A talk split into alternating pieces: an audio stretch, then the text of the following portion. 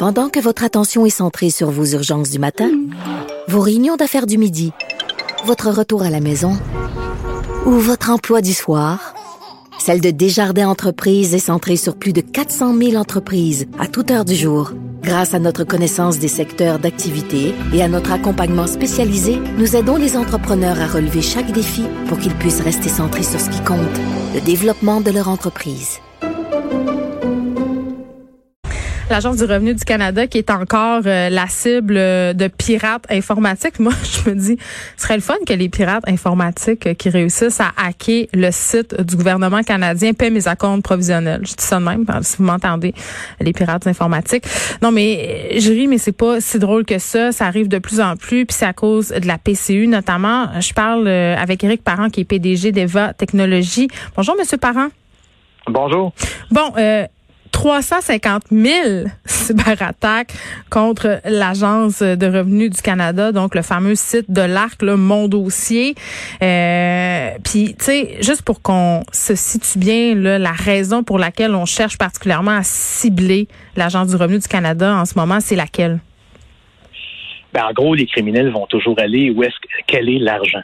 Fait que dans ce contexte ici, avec la PCU et puis les, les autres vulnérabilités que le programme a, hum. ça ouvre la porte à de l'abus. Et puis c'est là qu'il y a l'argent. Fait que c'est là que les criminels vont aller.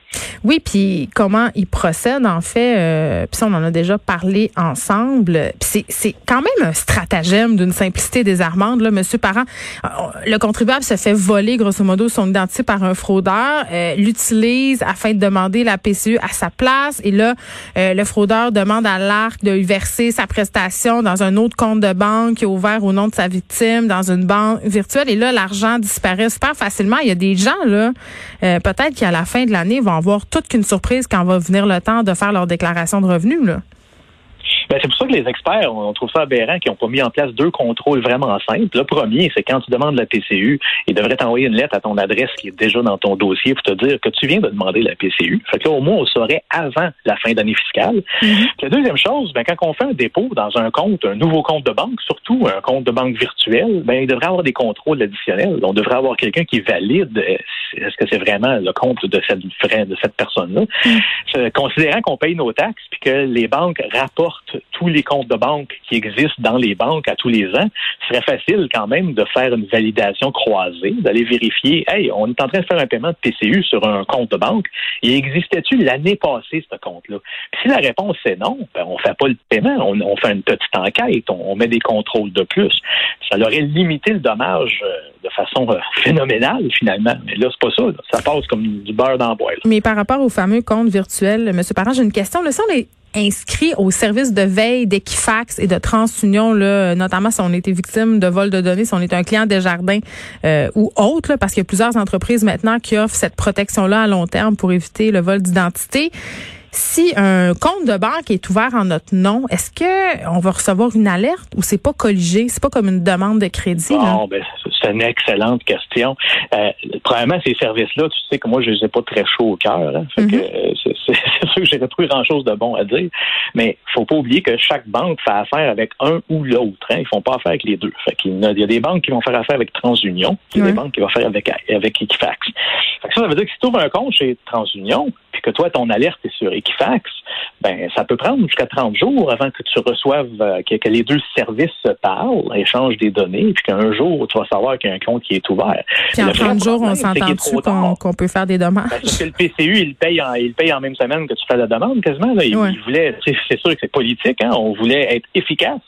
Fait qu'on va faire le paiement très rapidement. C'est sûr que ça, c'est un des problèmes. Mais l'autre problème, c'est que c'est pas un service de protection. On te le dit après que tu as eu l'accident de voiture. On te dit, hey, tu viens de manger une claque. Fait que c'est pas vraiment une protection. C'est un service d'alertage, oui. Un service d'alertage qui est pas très bon, mais ce n'est pas une protection.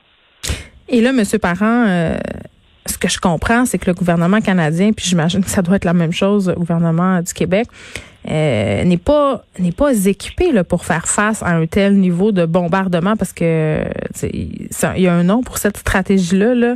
Euh, on essaie de rentrer frénétiquement, donc ce sont des attaques euh, qui virulentes qui se multiplient en nombre et qui, qui continuent dans le temps. Là. Ben, ils sont pas équipés. En réalité, s'ils voient qu'il y en a 350 000 en 12 heures, ça veut dire qu'ils ont, des mécanismes en place pour les arrêter et les compter. Fait que ce, ce bout-là est peut-être pas si alarmant que ça. Des fois, ces chiffres-là nous sont lancés dans la face pour, pour être impressionnants. Euh, parce que 350 000 essais, euh, c'est, tous les sites web reçoivent des, centaines de milliers d'essais par jour. Fait que c'est, c'est pas nécessairement catastrophique. Ça, dépend d'un paquet d'autres facteurs. Fait que dans ce contexte-ci, moi, le chiffre, je le prends à la légère. C'est clair qu'il n'y a pas 350 000 personnes qui sont distribuées sur la planète qui essayent de C'est des scripts automatisés. C'est des programmes que les attaquants roulent qui essayent des différentes combinaisons de, choses. Mm. Et puis, s'ils sont capables de les compter, ben, ça veut dire qu'ils sont capables de les arrêter. Fait que c'est pas là qu'il y a le problème. C'est ceux, c'est ceux qui n'ont pas compté. Fait qu'ils nous disent 350 000, mais le problème, c'est qu'il y en a peut-être 351 000, puis l'autre 1000, ils les ont pas vus, puis c'est ceux-là qui viennent de faire une fraude. Oui, puis du côté euh, de l'ARC, euh, bon, il y a une politique, évidemment, euh, de transparence. Si le gouvernement s'est engagé, justement, à dévoiler, ben, ils n'ont pas le choix. au regard de la loi, si les informations des citoyens sont compromises, ils doivent nous en informer.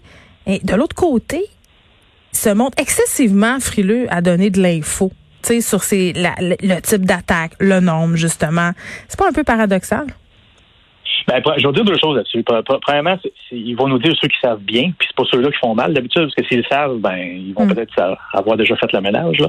Euh, le, vrai problème, c'est bien plus qu'ils vont nous. C'est normal en réalité. Je vais les défendre. C'est normal qu'ils nous disent pas tout, parce que c'est sûr qu'ils ont des faiblesses. Puis mm. des fois, en nous contant un peu l'histoire, ben on, les, les, gens qui, sont mal intentionnés vont être capables de voir entre les lignes, puis de comprendre comment ils peuvent continuer à exploiter ça en attendant que les gens aient mis en place des mécanismes pour se protéger. Ça, c'est peut-être normal. Mais de l'autre côté, ben, c'est tous les, ceux qui passent à côté, finalement, qui, qui nous inquiètent. Euh, puis qui vont, ils vont juste le savoir à la fin de l'année, finalement, qu'il y a eu un problème. Bon, Éric Parent, je voulais qu'on prenne euh, quelques minutes pour se parler d'applications de traçage. Là, ça a été euh, discuté ici. On en a une canadienne qui fonctionne pas très bien. Au Québec, on a décidé d'attendre un peu. Là, pour l'instant, on a mis cette idée-là de côté pour plusieurs raisons. L'Angleterre décide d'aller de l'avant avec ça, cherche à élaborer sa propre application de traçage au niveau national.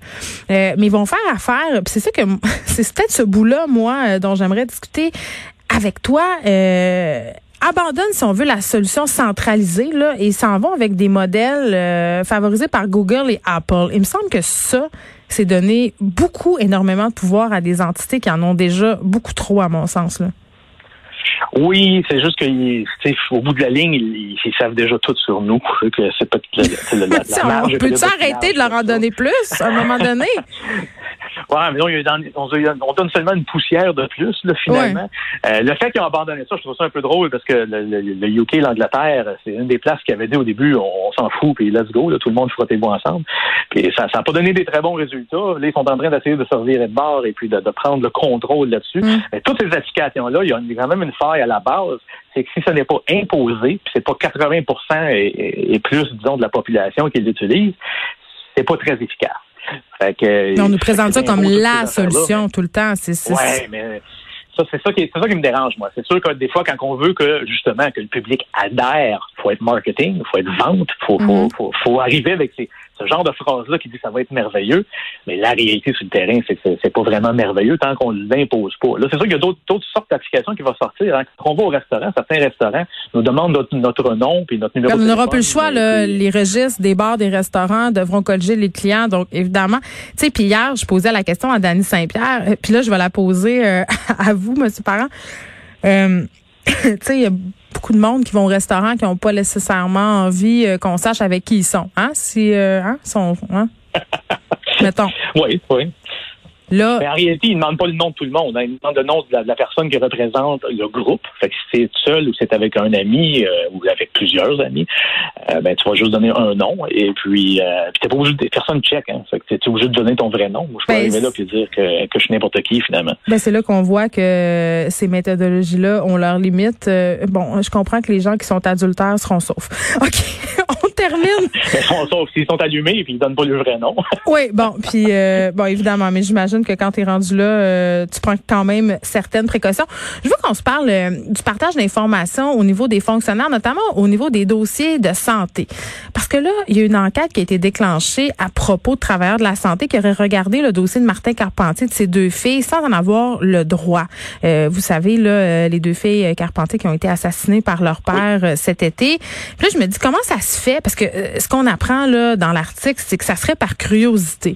Et on ne sait pas vraiment, là, on peut s'en douter, là, si ce sont des dossiers informatisés, mais bon, je pense bien que c'est ça, là. Donc, des employés curieux qui, sont allés fouiller dans, dans, dans, dans une curiosité morbide, j'allais dire, pour aller voir des informations euh, sur ces trois personnes-là. Puis je me dis, comment, comment ça se peut que tout le monde tous ces travailleurs-là, comment ça se fait qu'ils ont accès euh, à ces dossiers-là et comment ça fonctionne au niveau de l'information? Est-ce que ce serait pas possible de mettre un espèce de système de gradation là, pour avoir accès à ce type d'informations-là qui sont toutes assez sensibles? Ben, c'est sûr que la granularité devrait être revue, peut-être, dépendant c'est qui qui a eu accès. La quoi? De la, granularité de l'accès. Qui, qui, a le droit à quel niveau? On pourrait se poser cette question-là. Ça dépend c'est qui, hein, parce que la, la, faut pas oublier que la fonctionnalité d'avoir un dossier partagé est quand même très bénéfique pour la, population. Fait qu'on peut aller dans une clinique ou dans un CLSC, le médecin ou le, le, personnel médical vont avoir accès à notre dossier. Fait que ça accélère les choses. Et fait que ça a beaucoup de bons. Le, côté négatif, puis ça, c'est pas nouveau au milieu de la santé. Là. On a eu le même problème avec les, les anciennes, des plaques automobiles, à l'époque, quand il y avait zéro contrôle là-dessus. Mm-hmm. Euh, tout le monde pouvait demander à leurs amis policiers de, de vérifier une plaque, de donner l'adresse de, de quelqu'un.